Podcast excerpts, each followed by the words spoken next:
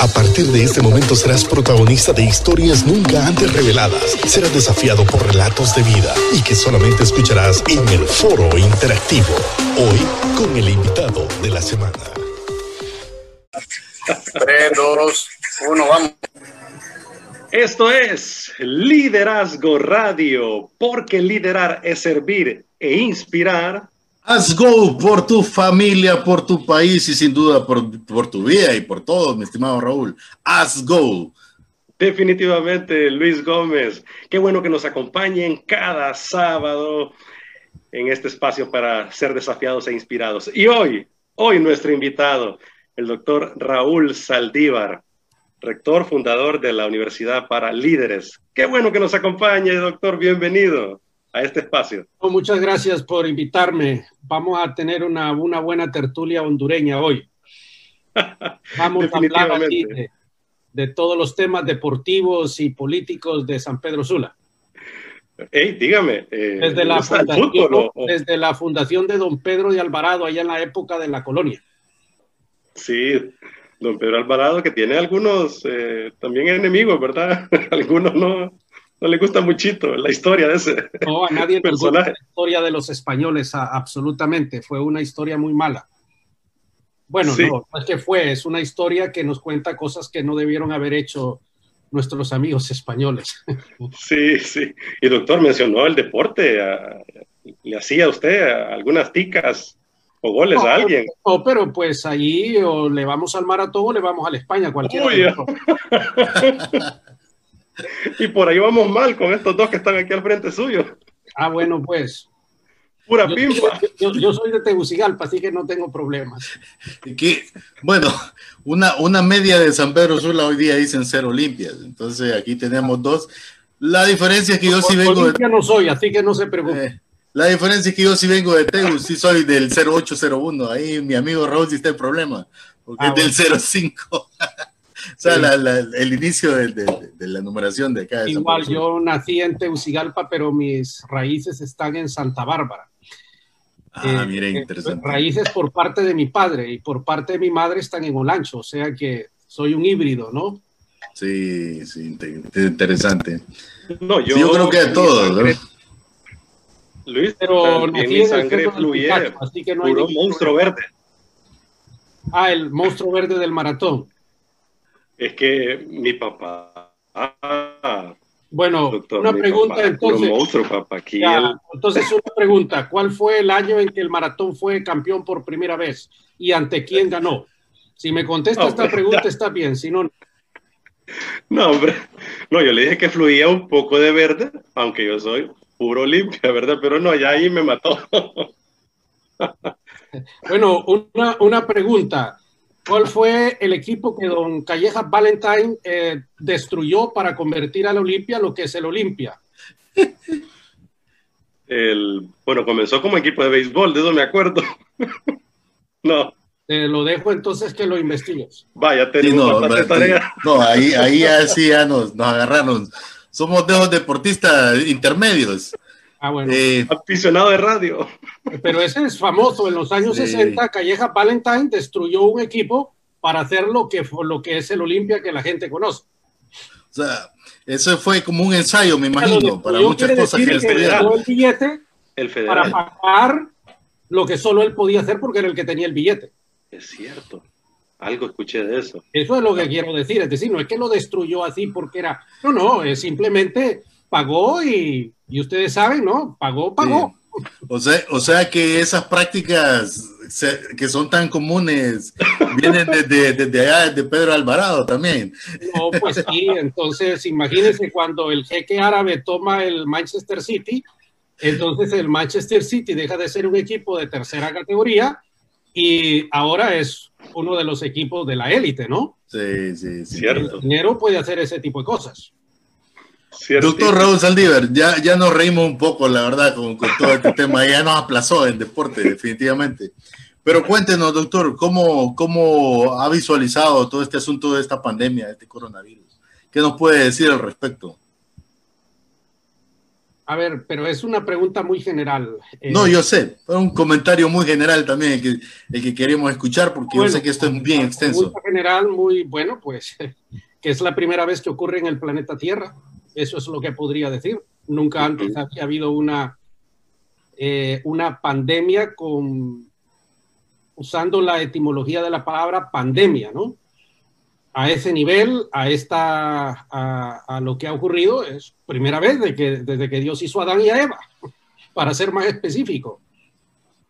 ¿Y será que...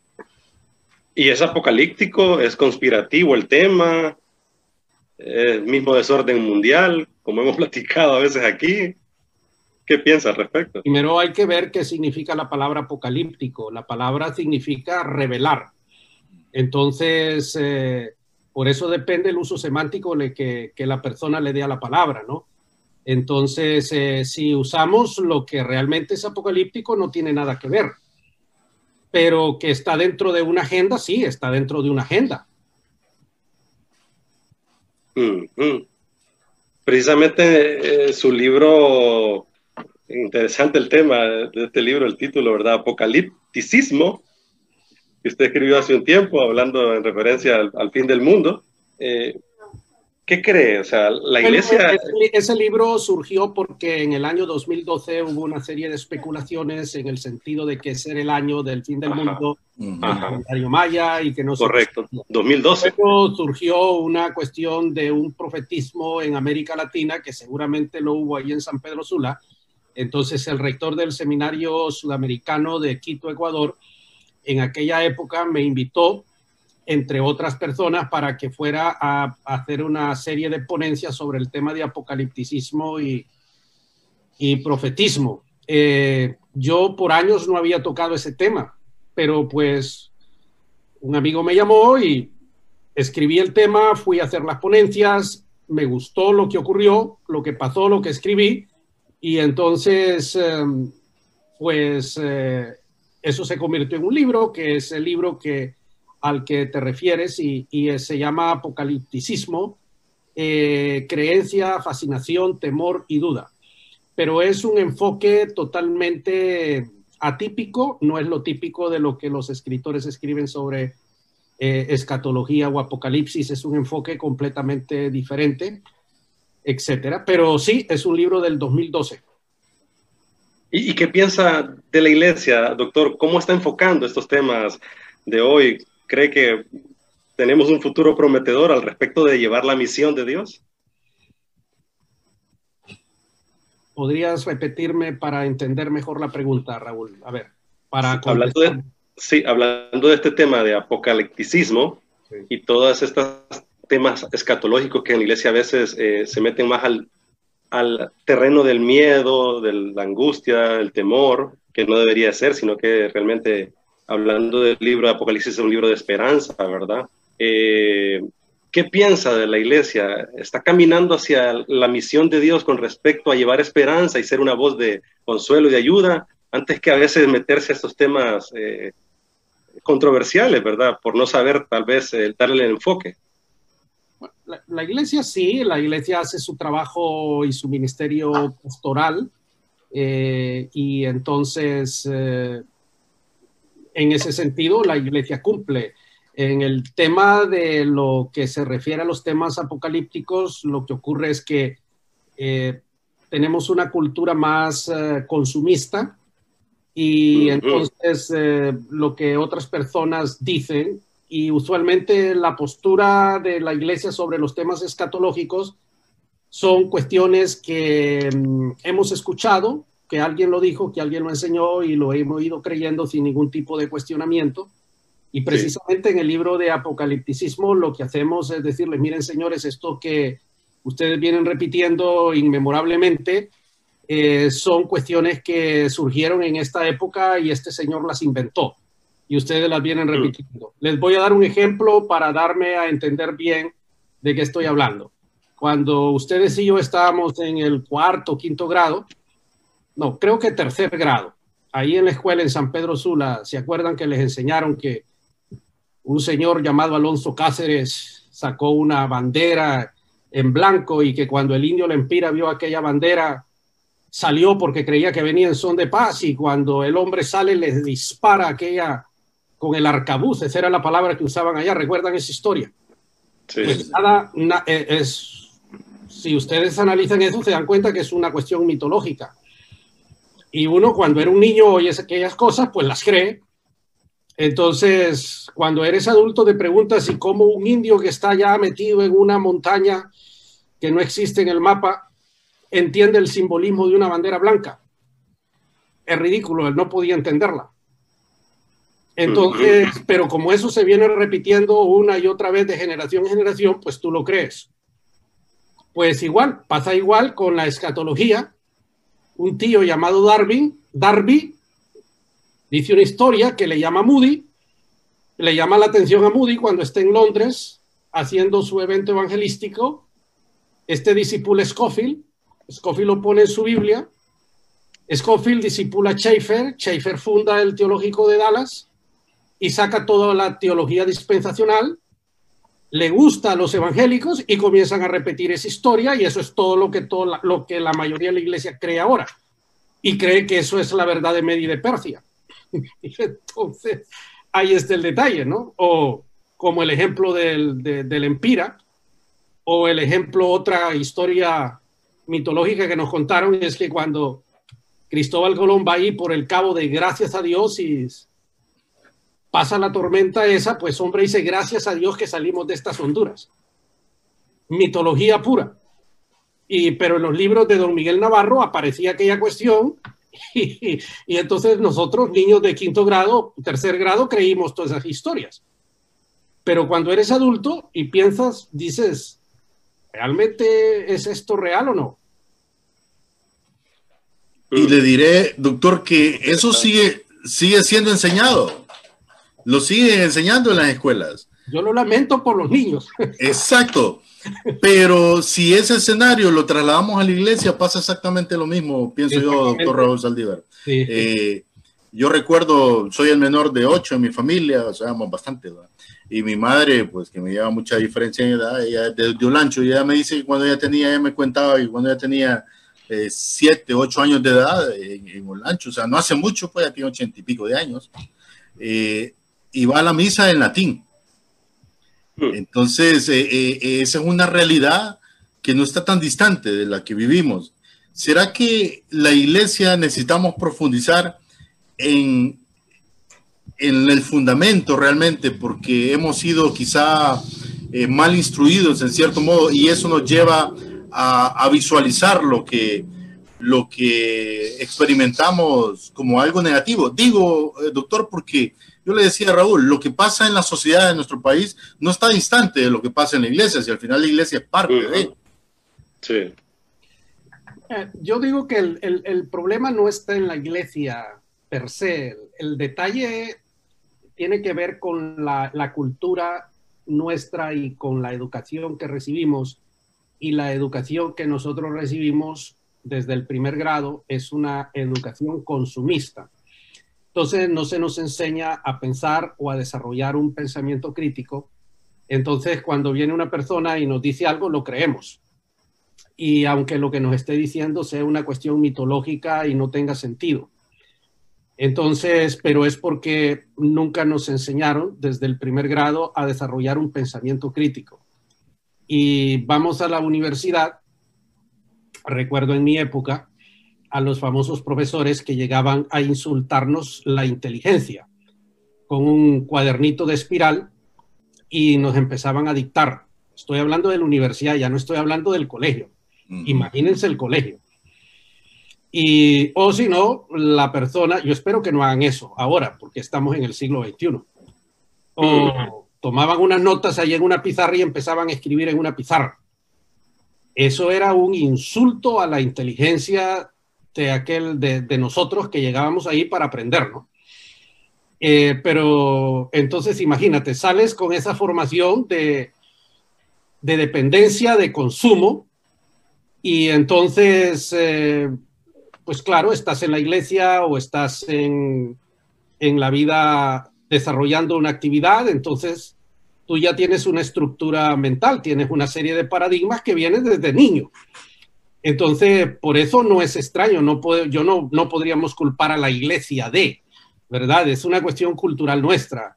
Entonces, ¿qué hacer? Pues nada, es que al niño hay que enseñarle desde la corta edad a desarrollar pensamiento crítico, ¿verdad? Entonces, voy a ponerles un ejemplo de lo que es pensamiento crítico. Dice don Eduardo Galeano, Eduardo Galeano es eh, el célebre hombre que escribió Las Venas Abiertas de América Latina, uruguayo, que hace unos pocos años murió. Dice él que cuando él está en la escuela en el quinto grado, yo no sé qué grado, esto yo lo escuché a él decirlo, por eso lo repito. Mm. Es real, porque él lo dijo, fue su experiencia de niño. La profesora le enseñó lo que a mí me enseñaron también en la escuela, que Vasco Núñez de Balboa había descubierto el mar Pacífico. A diferencia de Raúl Saldívar, eh, que creí lo que la profesora me dijo, que Vasco Núñez de Balboa había descubierto el Océano Pacífico, Eduardo Galeano, que, que tenía y tuvo un pensamiento crítico, por eso pasó a la historia, levantó la mano y le dijo, profesora, disculpe, ¿es que los indígenas eran ciegos? y entonces dice que la profesora se enfadó con él y lo sacó de la clase. Sí. Porque se atrevió, o sea, con eso a ridiculizarla. Entonces pregunta, ¿cuántos niños en Honduras levanta la mano y le dice a la profesora, eran los indios ciegos? Entonces, perdón la palabra que voy a utilizar, me la, me la perdona, es una estupidez creer que Vasco Núñez de Balboa descubrió el Océano Pacífico. Ya está. Entonces, si no tienes pensamiento crítico, vas a creerte eso. Si lo tienes, te vas a dar cuenta que eso es un absurdo. ¿Y cómo, doctor, entonces, eh, siempre relacionado este tema de la iglesia? Eh, eh, la iglesia, como bien lo dijo hace algunos años, recuerdo yo en un evento aquí en San Pedro Sula, el pastor Alberto Motesi, después de reunirse él con el presidente en aquel entonces, y le dieron los números y el presidente se mofó de cuántos cristianos evangélicos hay en Honduras y las cifras son bien altas, elevadas, y de hecho así lo son, o sea, los que están simpatizantes a la fe. Sin embargo, ¿cómo pasamos de ser número a ser influencia? Porque realmente lo necesitamos en Honduras. ¿Qué consejo nos puede dar a la iglesia en general? Bueno, eso es la marinera, ¿no? Pero allá ustedes, eh, allá en San Pedro Sula, de la línea férrea para abajo, tenéis un dicho muy famoso. Del dicho al hecho hay mucho trecho, decís, ahí debajo de la línea férrea. O sea que esa cuestión de, de, los números, no hay que creer eso de los números, hombre. Ese, ese, es un mito que yo no sé quién lo creó en Honduras. Si eso de los números fuera cierto, Honduras no fuera el país que desafortunadamente tenemos, señores digo eso, ¿verdad? Porque no estoy contento con lo que estamos leyendo en los periódicos, no, para nada. O sea que esos son mitos que hemos creado. ¿Y cómo ayudamos a las nuevas generaciones entonces, eh, doctor? Porque estamos en esta labor de ciudad, eh, caminamos con jóvenes, con adolescentes hacia un proceso de pensamiento crítico, de desarrollar más la vida cristiana, de hacer comunidad, de hacer lo que decimos en la iglesia, también en nuestras casas, en nuestra vida diaria, eh, no desligar todo este asunto, ¿verdad?, de cristianismo. No, yo en la iglesia soy una cosa, pero en el trabajo soy otra. Y, es muy difícil, doctor. Usted me está haciendo el pensamiento a mí y, me, me, está diciendo, me está leyendo la mente, ¿verdad? Es cierto, está costando mucho con nuestras culturas, con nuestros gobernantes, con nuestras familias, con los padres. Es más, con esta generación sin padres, doctor, ¿hacia dónde podemos ir dando los primeros pasos para disipular a estas nuevas generaciones, doctor? Eh, eso sería lo correcto, que nosotros disipuláramos a esta generación. En la realidad es que son ellos los que nos están disipulando a nosotros. Sí, sí, sí, sí. Entonces, pero nosotros somos cabeza dura. Voy a ponerles un ejemplo concreto. Eh, generación Z. La generación Z son todos aquellos que nacieron después del del año 2000. Es la generación que se caracteriza por la palabra smart. Ok, entonces, tienes a un pastor de la edad nuestra. Mm. Yo soy generación X. Ok, eh, Luis, no sé de qué generación seas, pero si naciste en los 60 del siglo pasado, eres generación X. Y Raúl, ¿qué, de qué año naciste tú? 79. Ah, tú eres X también, entonces estás allí ya eh, en la parte final de la generación X y milenio, pero eres X todavía, técnicamente eres X. Entonces, tú eres pastor de una iglesia, eres generación X y, y, entonces tienes allí a los hijos de tus miembros que son generación Z. Por eso la generación Z es la generación menos cristiana que existe en el planeta en este momento. Ese es el estudio sociológico. Es gente que no está en la iglesia, no le interesa y ese tipo de cosas. Ahora, eh, tú preguntas, ¿cómo los vamos a disipular? Eh, bueno, no podemos disipularlos a menos que nosotros podamos comunicarnos con ellos. Mm. Pregunta, ¿cómo nos vamos a comunicar con ellos si ellos tienen un lenguaje y nosotros tenemos otro? Entonces, si tú me hablas en mandarín, yo no te voy a entender porque no hablo mandarín. Entonces, nosotros, los, los X, hablamos un lenguaje y los Z hablan otro. Y los milenios también hablan otro. Entonces, ¿qué pasa? Pasa que las iglesias, en los Estados Unidos y algunas en Honduras, porque hicimos el estudio socio-religioso, no tiene milenios. Después de los 19 años, las iglesias no tienen miembros. Es decir, tienen mm. cuatro pelones, pero no tienen grandes poblaciones de jóvenes, milenios y zetas menos. ¿Por qué? Porque hay una, un ruido entre el mensaje que nosotros estamos dando generación X a la generación Z. No nos estamos comunicando. Entonces, el mensaje se ha vuelto, a ver, la posibilidad de disipularlos e influenciarlos se ha vuelto casi nula. Entonces, quien sí está influenciando a los Z son los influencers. Mm, Aquí mm. viene un influencer, Kardashians. Eso sí los están influenciando. Pero el pastor de la iglesia, como dicen allá en la Rivera Hernández, Nel Pastel. Entonces, ¿cómo vamos a, a influenciar? ¿Cómo vamos a discipularlos? Pues la única forma, lo primero, tenemos que aprender a hablar como ellos. es el lenguaje y la cultura Z o milenio, porque son las generaciones que están después de nosotros. Y de ahí vamos a partir para ver cómo hacemos el trabajo de discipulado. Pero si no lo hacemos, entonces pasa el fenómeno que muchas iglesias, yo no sé en San Pedro Sula si conocéis, pero decidme, eh, las iglesias que tengan grandes poblaciones de jóvenes entre 20 y 30 años, pero significativas, no cuatro pelones, sino significativas. No, la gente ya son gente de mediana edad para arriba. Entonces, pregunta, ¿quién le vamos a transferir la batuta? Pregunta, ¿querrá esta generación también entregar la batuta a la siguiente generación? No, ninguna generación quiere hacerlo, Raúl. Eso está claro. Eso yo ya lo, lo viví con mi generación pasada que se pasaron peleando unos entre otros porque no quería que, no, que nosotros, mi generación, la tomara. Eso es, eso es así. Pero sabemos también que eso es ridículo porque al final si el, ser humano se muere y tiene que dejarla o entregarla, lo que quiera. Pero no me mm. refiero a eso, me refiero a que estamos perdiendo una, la posibilidad de transferir una antorcha a una generación mm. porque simplemente ni siquiera podemos comunicarnos con ella. Wow.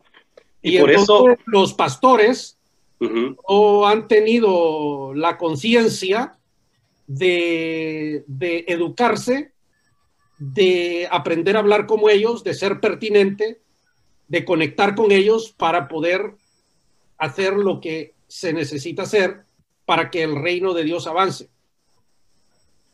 Por eso, eh, Luis, y, ya está eh, la pausa, la primera pausa de este diálogo lista.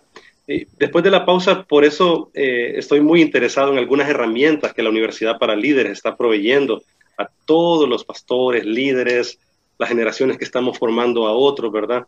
Y entre ellos me encanta esta nueva iniciativa, eh, iglesia.edu. Yo creo que hacia allá debe apuntar toda esta nueva eh, estrategia de la iglesia. Yo quiero que usted, doctor, después de la pausa comercial, nos hable al respecto para que todos los que nos escuchan anoten, sean parte, nos integremos en esta labor, porque ya estamos en este mundo tecnológico que creo que no nos habíamos dado cuenta hasta que esta pandemia nos despertó.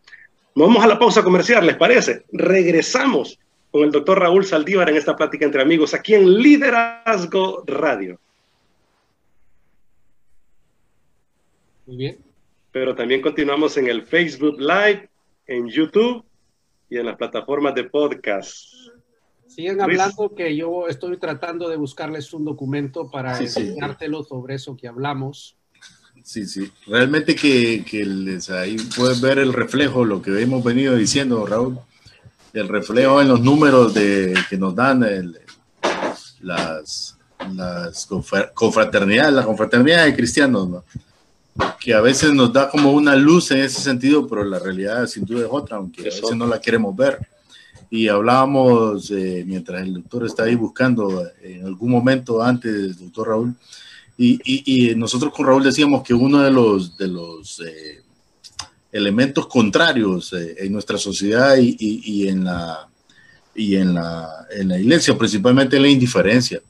O sea, yo le decía a Raúl, o sea, aquí hay una asociación de pastores en San Pedro y de las iglesias más referentes, o sea, me refiero a las que tienen una cantidad de miembros, eh, ¿cuántos de esos pastores están en, esa reunión? Ninguno. A lo mucho alguno manda a un representante pero a ellos no les interesa. Entonces después, cuando se dan los, los desenlaces como los que estamos viviendo en la actualidad y que la confraternidad evangélica es la máxima representación de los cristianos ante el gobierno, eh, a mí me da pesar, o sea, ver a los pastores que están en la confraternidad, porque prácticamente, indiferentemente del criterio que cada quien tenga, eh, están solos, en cierto modo, Robert. Porque ellos mismos también provocaron estar solos en alguna forma, tampoco es como que culpa de los demás, pero también si tenemos que adjudicarnos una responsabilidad, la indiferencia, y de, ahí vamos desglosando, desglosando hacia abajo, o sea, eh, ese factor es un factor fuerte, espiritual a cierto punto que, que realmente creo que nos ha afectado, nos está afectando como país, porque aunque quizás los números están inflados, también hay una iglesia que está haciendo una labor, también hay, un, hay una iglesia que, que está empujando y tú lo sabes, Raúl, sí, que ha crecido y que, y que se antepone a esas circunstancias. Pues. Y por eso estamos viendo hacia las nuevas generaciones, ¿verdad? Y usted lo ha dicho repetidamente, doctor, ¿verdad? Es hacia las nuevas generaciones. Mi hijo tiene siete años, es un muchacho con un pensamiento crítico muy dado, él es muy puntual en lo que piensa, sabe realmente cuando habla y apenas tiene siete años, doctor Raúl. Generación Z es tu hijo. Sí. Z. Z la palabra de la generación Z es smart. Hmm. Esa es la palabra que los caracteriza. Smartphone, Smart Church, Smart Education, Smart Board, todo eso es. Y lo contrario, el antónimo de smart es bruto. Loser. interesantemente, aquí en la ciudad ya tenemos iglesias smart. Sí. y, tenemos, y tenemos iglesias smart y hacen una labor porque la hacen cualquiera que sea, pero también eh, crean una confusión en el ambiente, ¿cierto, mi estimado Raúl? Porque son la, ciudad es Smart, City, así la denominó el, el que administra la ciudad. Bueno, esa es otra, esa es casi como la, como la respuesta pasada del doctor Raúl Saldívar. ¿Quién lo dijo? Pero esa iglesia Smart eh, eh, que existe, porque ya están entre nosotros, doctor Raúl, eh, hace un culto y hacen todo un protocolo, igual un fin de semana. Me consta porque tengo amigos que han estado ahí. Y, salen del culto y en el afán de que vamos a conseguir chicas, se van y, hacen otra. Lo único que falta ahí, tal vez la, la pelota de luces, pero es una fiesta con licor y todo y se emborrachan. Yo tuve un amigo que salió de una, bien, muy golpeado realmente, una situación de estas. Y, y, bueno, para empezar yo le dije, ¿qué andabas haciendo ahí? Si, si ya sabía, pero él fue bien sincero, él andaba detrás de buscar algo. Entonces existe, entonces realmente el balance, ¿va? porque sí vamos hacia eso, pero, pero también eh, hay otros que van adelante con la pelota en ese sentido, y no para bien. Ya entiendo, sí, sí, sí, así es. Bueno, pues nada, ahí tengo la Solo... No, si se las explico ahora cuando entremos a la... Sí, ya estamos a, unos segunditos de entrar, doctor. Si quiere que eh, esperemos que Adolfo nos dé la señal. Ahí está. 3, 2, 1, vamos al aire. Continuamos en Liderazgo Radio. Esta vez nos acompaña el doctor Raúl Saldívar. Estamos desarrollando una plática inspiradora. Eh, y, reveladora, bien apocalíptica. Decía el doctor Hilton Soto, porque una vez le, hicieron una pregunta, ¿por qué la gente le tiene miedo al apocalipsis? Que ese es el otro punto. Mm. Digo esto, doctor Raúl, porque tanto eh, Raúl es hijo de pastor y yo no, pero nací en la iglesia, crecí en la iglesia. Y siempre decían, ese libro no lo lea porque ese libro lo va a dejar loco. Y eso lo siguen diciendo mucha gente. Wow, qué triste. decía, si el propio libro significa revelación, ¿por qué lo vamos a esconder, verdad? Cierto. Entonces, realmente esta plática de hoy es muy reveladora mucha revelación en todo en torno a lo que nos está diciendo el doctor Raúl. Es muy conocedor de estos temas, pero también conoce muy, muy de primera base nuestro país y cómo funciona. Doctor, y la Universidad para Líderes eh, tiene una división que se llama iglesia.edu. Les recomiendo a todos, busquen el canal de YouTube también están en Facebook, iglesia.edo, y también usted tiene algunas eh, cosas que quiere compartirnos eh, y que está, pues, lo que están viendo en Facebook Live, estarán viendo lo que vamos a platicar con el doctor Raúl Saldívar en este momento. Esto es para contestar científicamente a la pregunta cómo hacemos para disipular a las nuevas generaciones a raíz de que la, hay una ausencia marcada eh, de milenios y ahora de Zetas en las iglesias, hicimos una encuesta y aquí dice que encuestamos 1.004 personas en nueve ciudades diferentes, siete en los Estados Unidos y dos en Honduras, miren ustedes. Mm. Entonces hicimos estas preguntas, ¿por qué vienes a la iglesia? Entonces, bueno, el 805 personas me siento realizado, otros 32 dijeron porque amigos, eh, el 61 dijo mis padres me obligan y 25 estoy considerando irme. ¿Qué piensas del sexo? Dice, no me interesa, dijo 711. Pienso constantemente 105, 44, tengo presiones y 55 estoy viviendo con alguien. Estamos hablando de milenios que están en la iglesia adentro, no afuera. ¿Cómo evalúas el mensaje de tu iglesia? 677, eh, bueno, extraordinario, 209 necesita mejorar, 33 eh, no, no es relevante, eh, no tiene remedio el 16, dijo, no creo que pueda mejorar. Miren, esto es interesante, el 16% de los encuestados no miran la homosexualidad como un pecado. En mi generación, el 100 hubiera dicho que sí. En este momento, el 16 dice que no es. Y recuerden que eh, hay dos iglesias en Honduras grandes que encuestamos, están parte ahí. ¿Qué piensas de la Biblia? 925 piensan que es palabra de Dios, pero 71 dice que tiene dudas. En mi época el ciego hubiera dicho que era palabra de Dios. Ocho no creen que sea un libro sagrado. Entonces, aquí viene todo el análisis, no me voy a meter en eso, pero puedo enviárselo si ustedes quieren leer eh, todo el análisis que, aparece de, todo este tipo de cosas. Pero esto último, para contestar la cuestión de, de cómo evalúas el mensaje de tu iglesia, cómo vamos a evangelizar. El 72 piensa que es extraordinario. El desafío de los pastores es que las personas que están satisfechas continúen estándolo. Mm. El, el 22,3% señala que no esté satisfecho. 22,3 no está satisfecho con lo que el pastor les está enseñando. Esta cifra es alarmante puesto que el factor fundamental para que una persona permanezca en la iglesia es el alimento que recibe. Al no estar satisfecho, no solamente se corre el riesgo de perder a lo joven, sino que no estamos cumpliendo con una faceta clave de nuestro ministerio, que es alimentar a la iglesia que Dios nos ha dado. La cifra anterior debe mover a los pastores a investigar cuál es el problema. 3.5 de los encuestados claramente dijo que no, eh, claramente nos está diciendo que no hay una conexión entre el mensaje del pastor y la realidad. Y 1.7 de los encuestados han perdido completamente la fe en el mensaje de sus pastores. Los números anteriores nos revelan que tenemos un 27,6% de los jóvenes insatisfechos con la forma y el contenido de nuestros sermones. Lo anterior es alarmante, puesto que si una persona va a una iglesia a recibir alimento espiritual y su pastor falla en proporcionárselo, tenemos un alto porcentaje de candidatos a abandonar la iglesia, que es lo que ha ocurrido.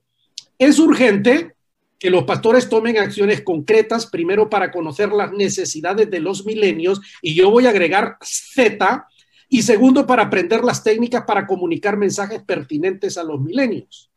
Ahora, aquí viene lo que realmente eh, eh, es inverosímil.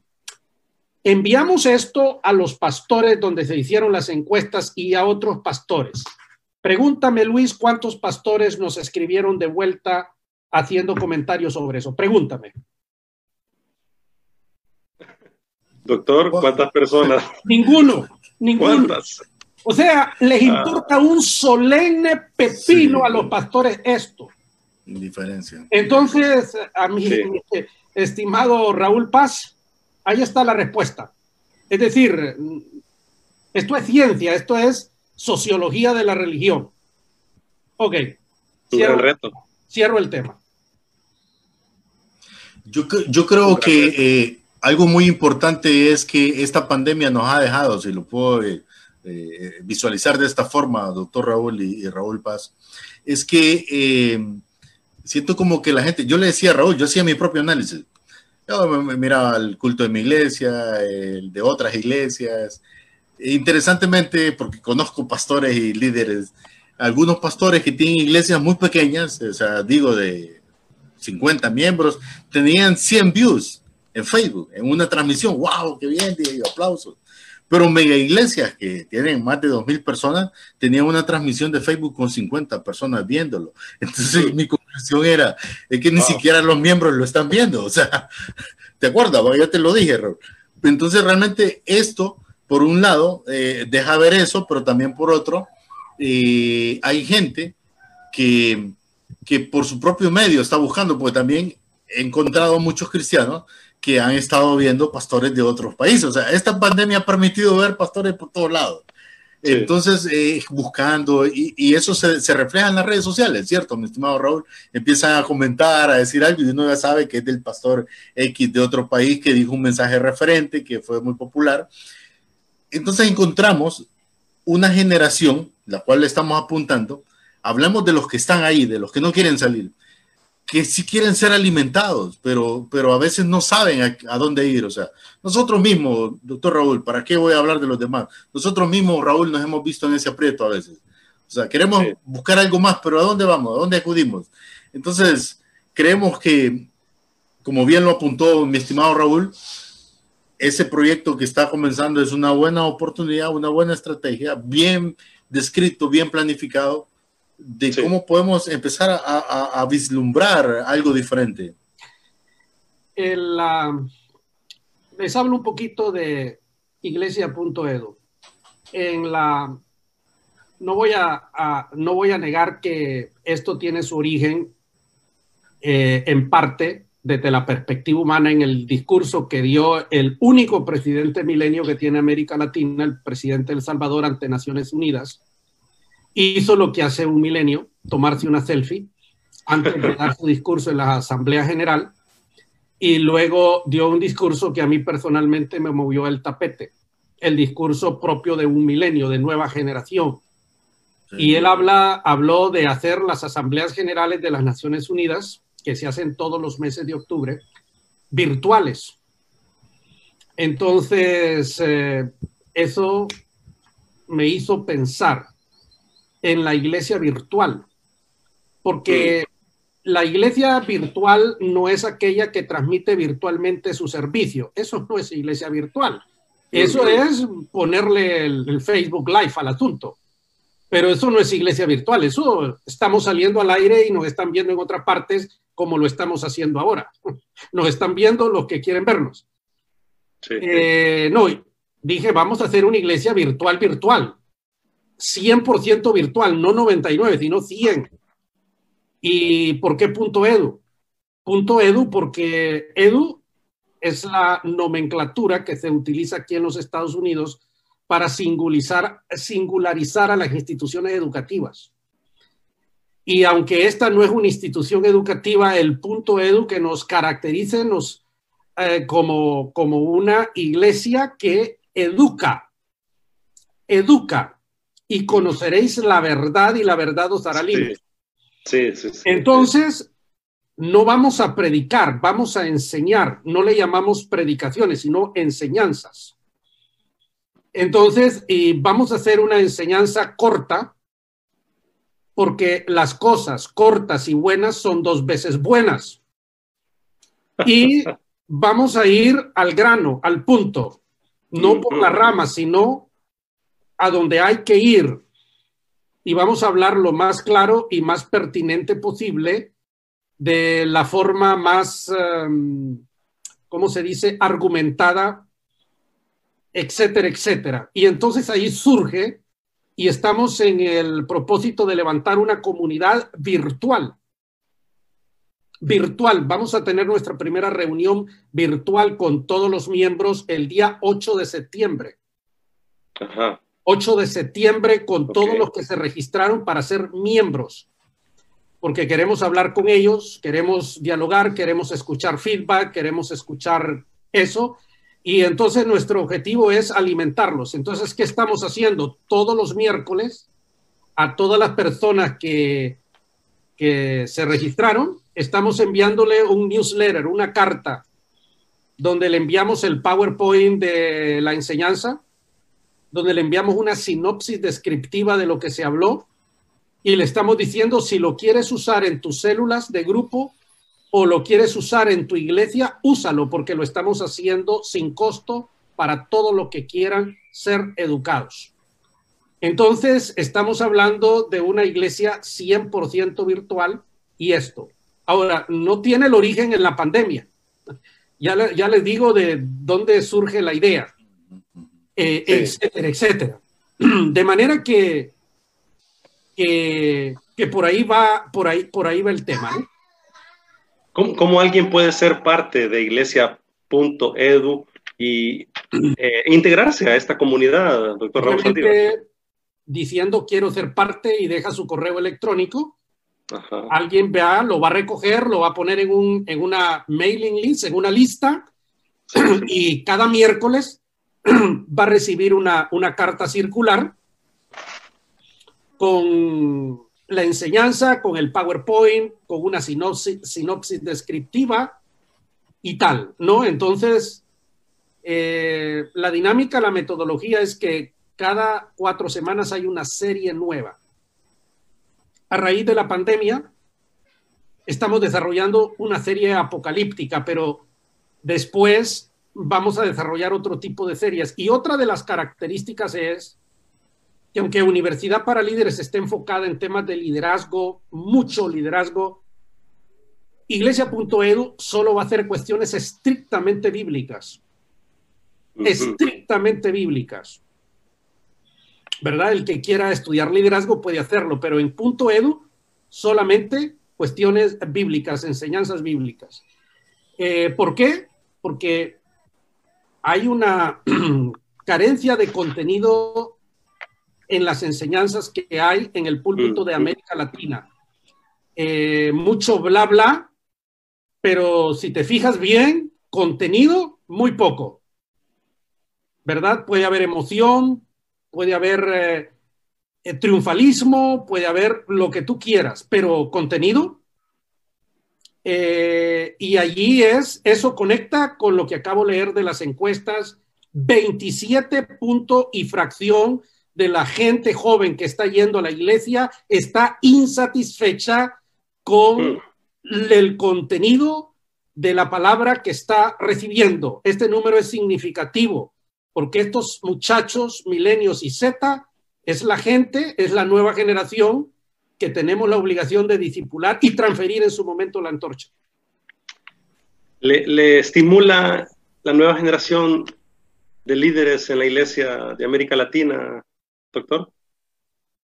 No entiendo la pregunta. ¿Cómo me estimula? Eh, todo lo que usted está haciendo, me imagino que también tiene que ver con el sentido de alcanzar a las nuevas generaciones, ¿verdad? claro. futuros pastores. por eso no me interesa la televisión, no me interesa la televisión. Yo soy X y los X nos encanta la televisión, pero los Z les importa un pepino la televisión. Entonces, no me interesa la televisión. ¿Por qué? Porque ya es obsoleto. Claro, yo sé que a mi generación no, y los viejitos nos encanta y yo veo televisión, pues los Z no miran. Entonces, eh, sí, quiero, quiero ser pertinente a las generaciones del futuro, los milenios, los M y los Z. Entonces, las redes sociales, la Smart Society, la sociedad Smart, ese sí, claro que la queremos alcanzar, es el futuro. es el futuro. Definitivamente. Y doctor Raúl, algo que al escucharlo hablar eh, me venía a mi mente, de hecho nosotros pusimos un corto como promocional de, la, de, la, charla que íbamos a tener hoy, de una entrevista que hace algunos años usted tuvo con nuestro amigo Isaac Zelaya, y se refería exactamente al tema político.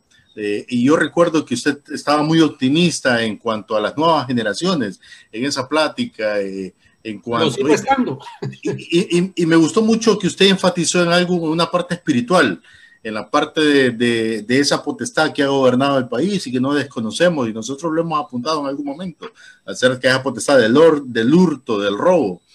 Sin embargo, pasados los años, porque eso fue hace algunos años, hemos, tenido, hemos tenido pastores eh, involucrados en la política, hemos tenido hijos de pastores en el Congreso, o sea, hemos tenido cristianos ya en el Congreso, a eso me refiero, de ese tiempo para acá, pero lo único que sabemos es que estuvieron ahí de ahí nada más. Entonces, eh, de cara a esta nueva realidad, siguiendo esa misma línea de, pensamiento, porque también nosotros conocemos, de hecho, Raúl es parte de algunos movimientos sociales eh, que están vinculados a estos grupos juveniles.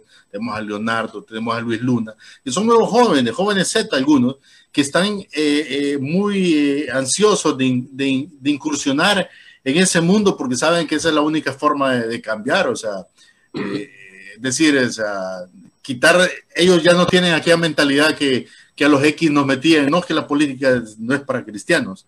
Ellos quieren hacerlo, pero también eh, se sienten un poco desafiados y a veces temerosos al ver ese como un monstruo, de cierto modo, todo ese aparato que, que se enfrenta en estos países, porque no solo en Honduras, sé que en gran parte de Latinoamérica. ¿Qué mensaje le puede dar a esa generación a la cual usted ha apuntado siempre? ¿Dónde está la esperanza en torno a estos temas, mi estimado doctor? A la generación de los M y de la generación de los Z, el mensaje es que yo, digo que el, nuestro próximo presidente debe ser un milenio. Ojalá que un milenio, porque eh, ya, es decir, eh, eh, yo no veo ninguna esperanza con las generaciones pasadas la cultura nuestra es una cultura eh, heredada, pero también ya no podemos culpar a quienes nos la heredaron, sino que nosotros somos responsables de lo que, lo que hacemos.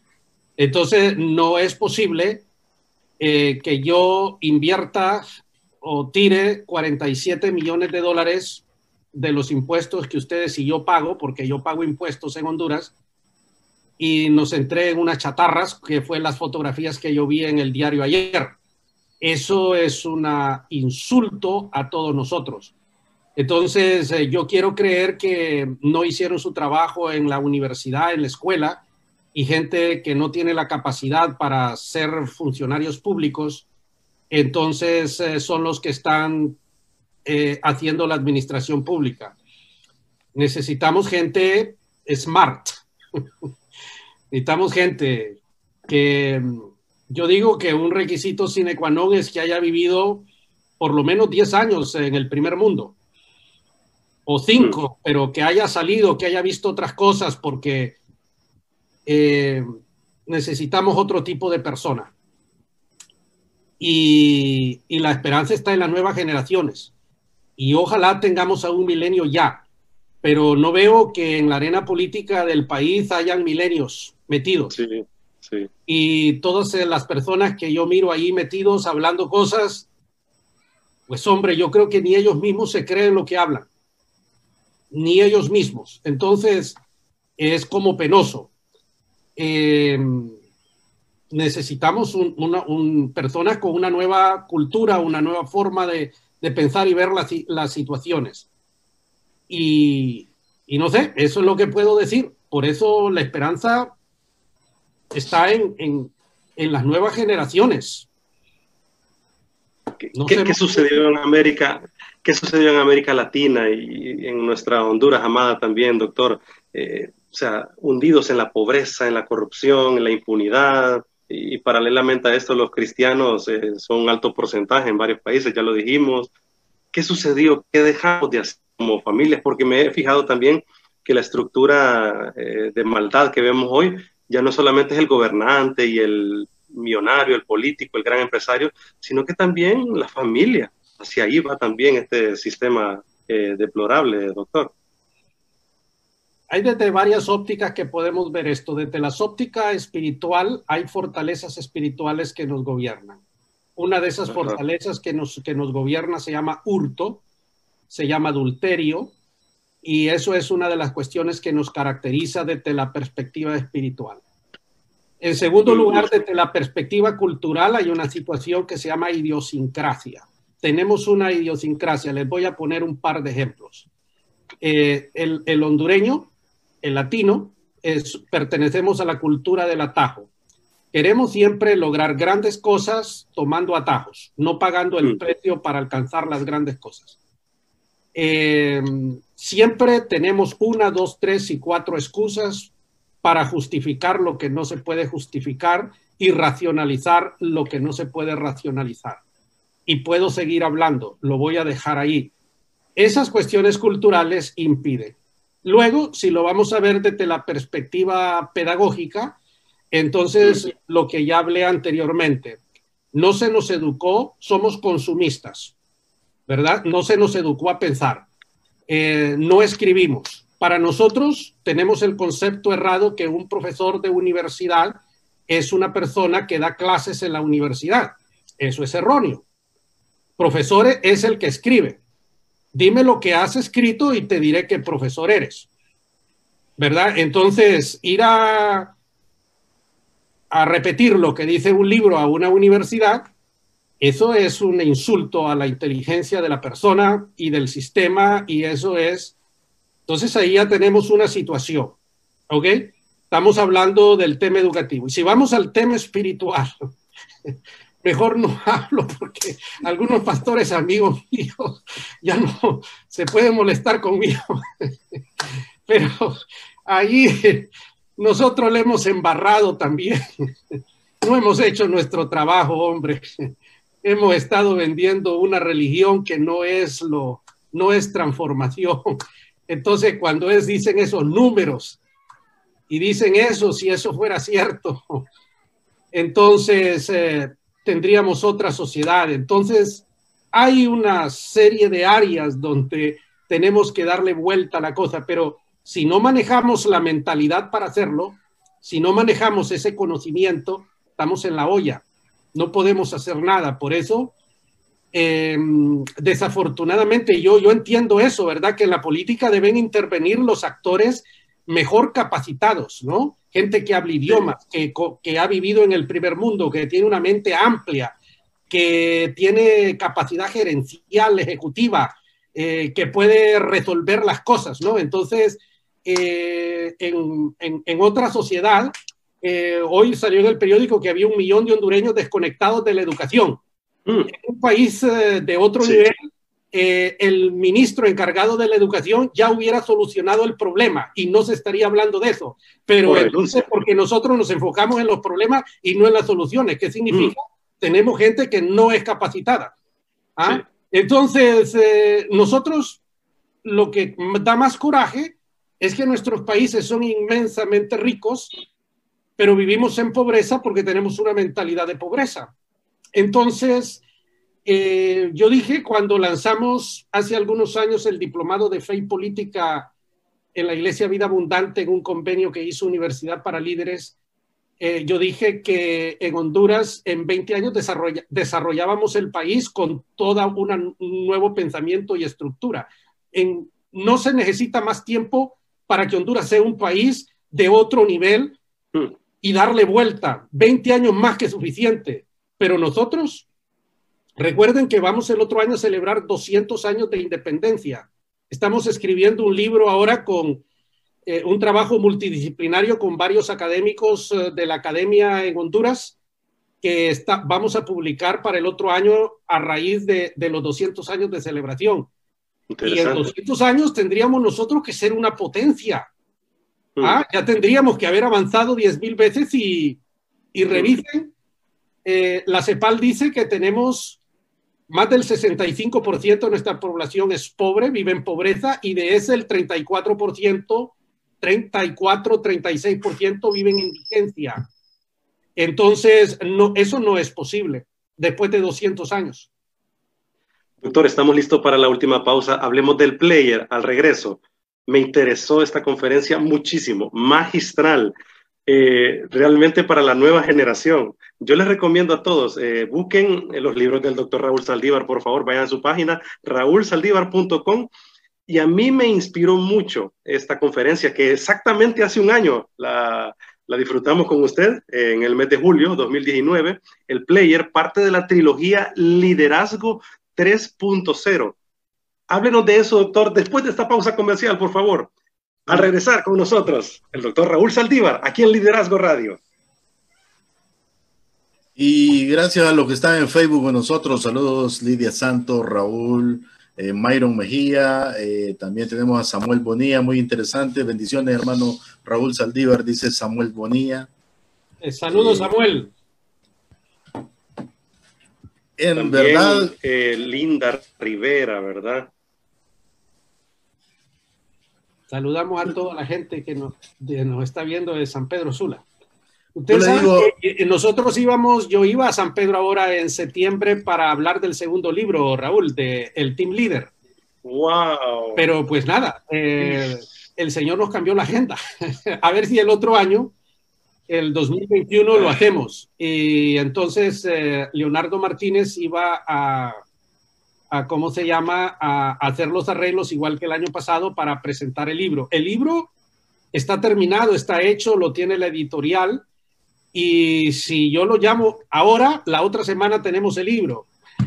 Está hecho, pues lo que quiero decir, pero a raíz de esto em, paramos todo, íbamos a hacer la presentación en varias ciudades aquí, Nueva York, Puerto Rico, etcétera. Todo eso lo movimos para el otro año en, lo movimos, eh, vamos a comenzar en, en mayo del próximo año hacer la promoción.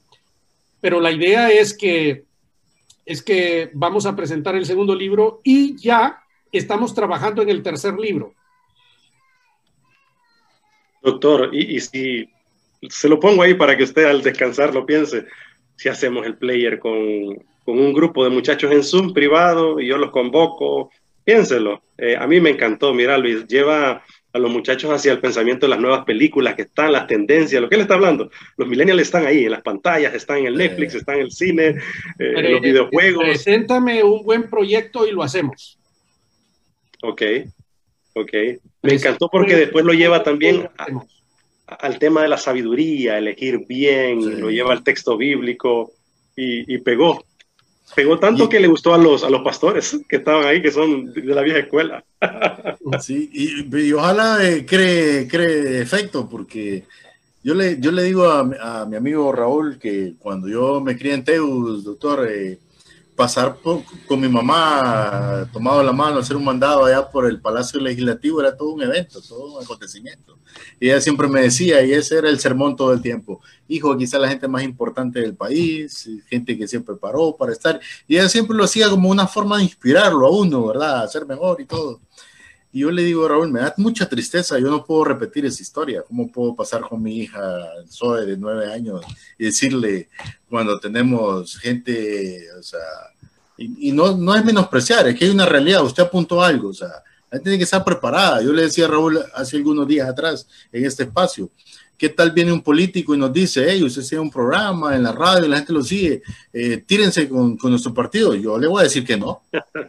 Yo no sé vos, yo le voy a decir que no, porque yo no me he preparado para eso. Pero lo que pasa es que han agarrado un montón de gente, tenemos futbolistas, entrenadores de fútbol, tenemos eh, de todo, menos la gente que tiene que estar. Obviamente, todo, obviamente todos los que hicieron eso lo hicieron con un plan, no lo hicieron así como que, como dicen en el lenguaje vulgo nuestro, la garduña, ¿no? Eso lleva un plan.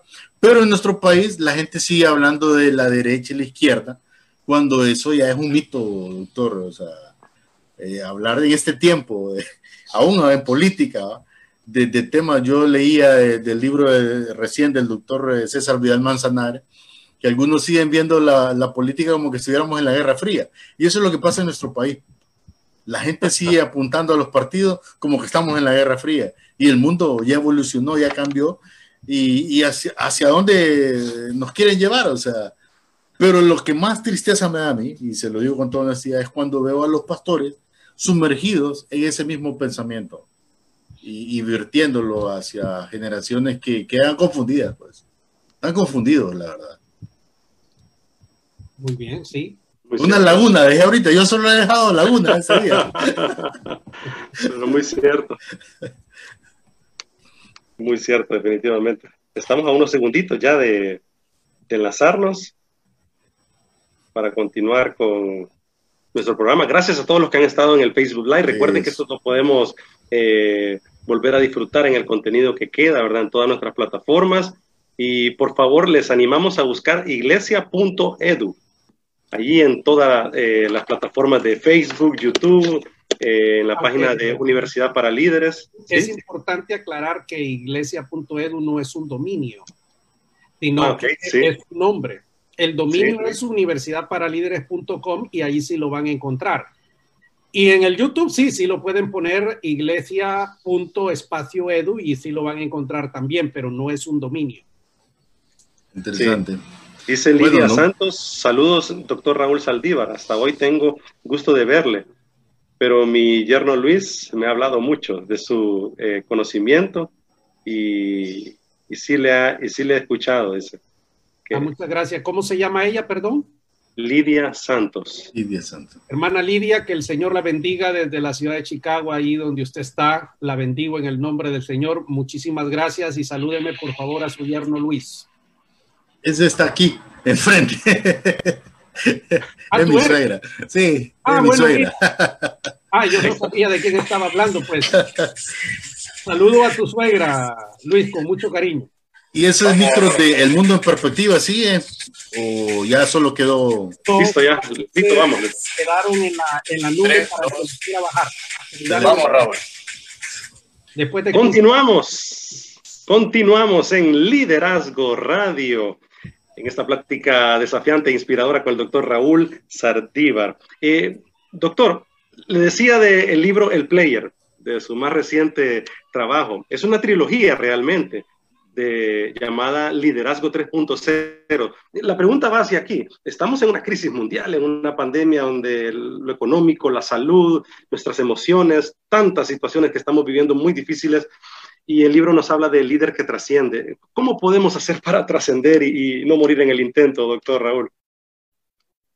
Eh, bueno, eh, como tú lo has dicho, es una trilogía, son tres libros. El primero salió al mercado, que es el Player. El segundo, el Team Leader, eh, iba a salir al mercado ahora, pero no ha podido salir y lo hemos reprogramado para el próximo año. Y el último libro es la trilogía. es el coach, perdón o el, mentor. La idea es que el primer libro nos habla de todo ser humano que sueña con ser algo en la vida, con lograr cosas, con hacer la diferencia, con pasar a la historia, eh, con hacer cosas significativas. Pues ahí eh, le damos al individuo todas las herramientas para que sea lo que quiere hacer, para que cumpla con sus sueños. El segundo libro, que es el que saldrá el próximo año al mercado, el Team Leader, es el individuo que, maneja personas, que dirige equipos, porque ningún ser humano logra nada solo. Eso hay que grabárselo en la cabeza. Eh, el desafío del ser humano es hacer sinergias y hacer sinergias eh, eh, hay que saber cómo se manejan, cómo se dirigen y ese tipo de detalles. Y ese libro le da las herramientas a la persona para manejar equipos y gente, seres humanos, para trascender. Y el último libro que saldrá en el año 2022 es el, estadio más alto que un ser humano puede alcanzar, que es el estadio de mentor, de coach. Em, entonces, eh, es cuando uno llega a ese nivel, es cuando empieza el proceso de reproducirse, de transferir su ADN a otras personas. y entonces tiene que ver con educar, tiene que ver con eh, catapultar a otras personas de cero a cosas importantes. Entonces, el player, el libro al que tú te refieres, es el primero de la serie y es ayudar a las personas a alcanzar aquellas cosas que ellos sueñan algún día alcanzar. ¿Cree que la iglesia trascienda esta pandemia? Esperamos con esperanza que sí, doctor. Pero ¿qué opina? Eh, bueno, tenemos que entender varias cosas. Yo, yo entiendo que la preocupación en este momento en Honduras es el tema de la pandemia porque en Honduras pues no había ocurrido una situación, digamos, uh, más dramática que esta, así, tan prolongada, aunque han habido situaciones políticas que nos han puesto en jaque mate, igual, sí, sí. Esto, pero han sido cosas bastante cortas. No han llegado eh, a este, a este mm, eh, nivel de, de, tiempo. Pero sí. lo cierto es que la iglesia en otras latitudes ha pasado cosas peores que esta, mis estimados. No la iglesia, sino las sociedades también. Pero como nosotros no hemos tenido esas experiencias, creemos que aquí este es el antes y el después del asunto. No, no, hay otras sociedades en otras eh, partes del mundo que han pasado cosas peores que estas, ¿no? Y podemos enumerarlas. Eh, así que esto, pues, eh, la característica que tiene esto es que es global. Nunca antes había ocurrido una situación global de esta naturaleza.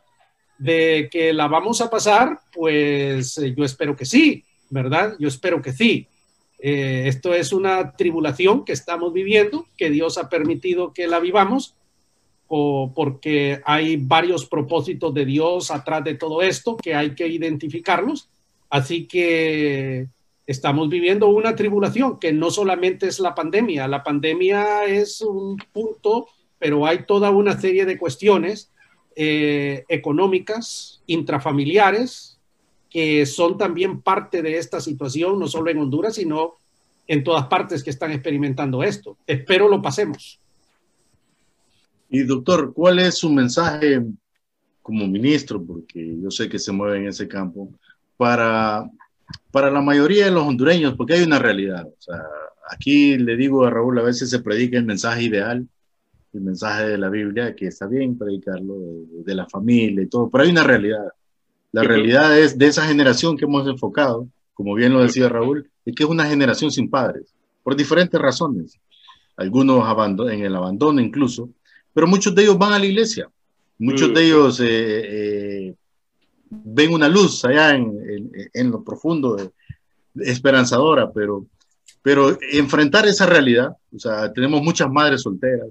Sí. Ahí puedo enumerar, yo, yo sé que usted lo sabe, pero ¿cuál es su mensaje a esa generación que enfrenta esa realidad? Pues eh, otra vez eh, vuelvo al player, ¿no? El player es todo actor, todo, todos somos actores en este mundo, creo que nacimos con un propósito y una misión todos. Entonces eh, hay que tener conciencia de que somos personas importantes, únicas, que podemos alcanzar cosas importantes. Eh, ahora la pregunta es cómo lo logro, cómo llego yo, pues el player te puede ayudar, te da las herramientas de cómo tú puedes alcanzar esas cosas, ¿verdad? Entonces, eh, eh, madres solteras, padres irresponsables, hijos sin padres, pues hombre, esos... Mm, yo no juzgo a nadie, por supuesto, pero eh, tenemos que entender que para ser un player de éxito hay reglas, hay principios y yo no las inventé. No se les olvide eso, yo no las inventé. Si seguimos esas reglas y seguimos esos principios, sí. ¿verdad? Y, y otros que no están en la Biblia, señoras y señores, vamos a ser personas que vamos a lograr las cosas que soñamos lograr. ¿Verdad? En todos los aspectos, familia, eh, academia, profesión, eh, en todas las áreas de la vida del ser humano y sobre todo eh, en, la, realización personal del individuo, que es importantísimo para sentirse una persona útil y provechosa para la sociedad. Doctor, yéndonos a otro escenario, se vienen las elecciones en noviembre en Estados Unidos. ¿Qué opinión le merece este trayecto y lo que está viviendo Estados Unidos?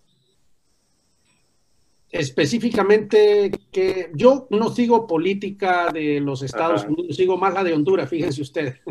Ah, interesante.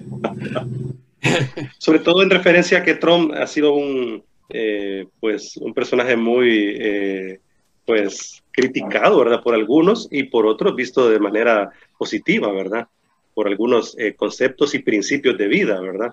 Y ahora se viene Joe Biden, ¿verdad? Que está en el otro extremo y, y pues he sentido que Estados Unidos se ha movido, pues, en un tema bien de, de pleito, ¿verdad? Cuando, pues, antes no, no sé, percibo que no era tanto así. Y, pues, ¿qué piensa del futuro de Estados Unidos también en ese sentido?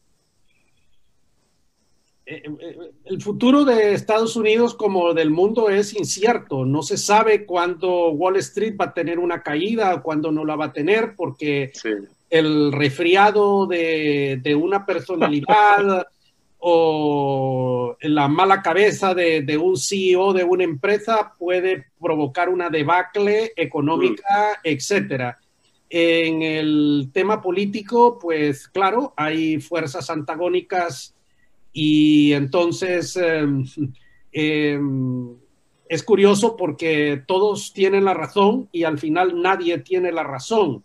Entonces aquí eh, uno vota por aquella persona que tiene una política que lo beneficia a uno, ¿verdad? Entonces yo sé por quién voy a votar y votaré por la persona que creo que tiene una política que me beneficia a mí como persona y ya está, ¿verdad? Entonces eh, eh, eso es así. Eh, pero eso es todo lo que puedo decir, pero eh, eh, sentarme a escucharlos, lo que dicen, muy raro que yo me siente escucharlos porque imagínense lo que dicen estos señores, muchas de las cosas que dicen no, no, no, no, son, no son cosas que, que hombre, que,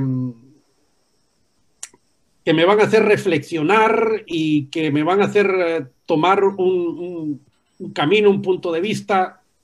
No, ¿verdad? Eh, lo que hemos visto ha sido bien contradictorio, muy polémico, no ha servido para la sociedad y ha sido muy negativo todo lo que ha pasado en estos últimos años aquí, muy negativo. Ojalá cambie esto pronto aquí. Cierto. Sin duda, Raúl, te metiste a un tema ahí, es exageradamente difícil ese camino. En claro, sí, yo no me meto en eso, tengo algunos amigos que son fanáticos y están en esto y si les hubieras hecho esta pregunta hoy, eh, te dan las 10 de la noche y no los paras. No, yo no pierdo un minuto en eso, no vale la pena, la verdad, no vale la pena. Realmente estamos ya casi en la fase final, mi estimado Raúl. Eh, ha sido muy provechosa esta plática. Gracias, doctor Raúl. Realmente que, que no nos equivocamos en, hacer los esfuerzos. Bueno, le tocó a mi amigo Raúl en esta ocasión, pero muchas gracias por la anuencia, por estar ahí dispuesto a... Y sin duda, pues muchos le, le van a escuchar en este video de regreso, pero también a todo el auditorio de Lobos FM que está abarcando gran parte de, de toda esta zona noroccidental del país y sin duda pues a través del internet siempre en diferentes partes del mundo. El pastor Rolando López dice saludos, un abrazo mis hermanos. Gracias, pastor Rolando, de estado eh, pendiente de este espacio. Y mi estimado Raúl, ya para concluir, ir concluyendo, porque ya estamos eh, poco tiempo. agradecerle igual al doctor, al doctor Raúl Saldívar, eh, de parte de mi papá, pastor Raúl Paz, mi familia, la iglesia. gracias. ha sido un coach usted de nosotros, doctor. Hemos seguido sus libros, sus videos. Es más, ya estoy muy animado con iglesia.edu. Ayer, bien de noche, me, me inscribí ahí y mandé mi correo. Pues vas a recibir entonces la información. Sí, y le agradecemos de verdad todo lo que está haciendo, ¿verdad? Por la iglesia y por las futuras generaciones sobre todo. Si quiere, nos puede dar un mensaje final para todos, doctor. No, que estaba yo con toda la ilusión de estar ahora en septiembre en San Pedro Sula, pero desafortunadamente no, no podré estar, eh, etcétera. Y pues nada, eh, espero que el otro año eh, reprogramemos todo, presentemos el Team Leader y mi último libro que acaba de salir hace un mes y medio, que es eh, Fuentes que dieron origen al Nuevo Testamento.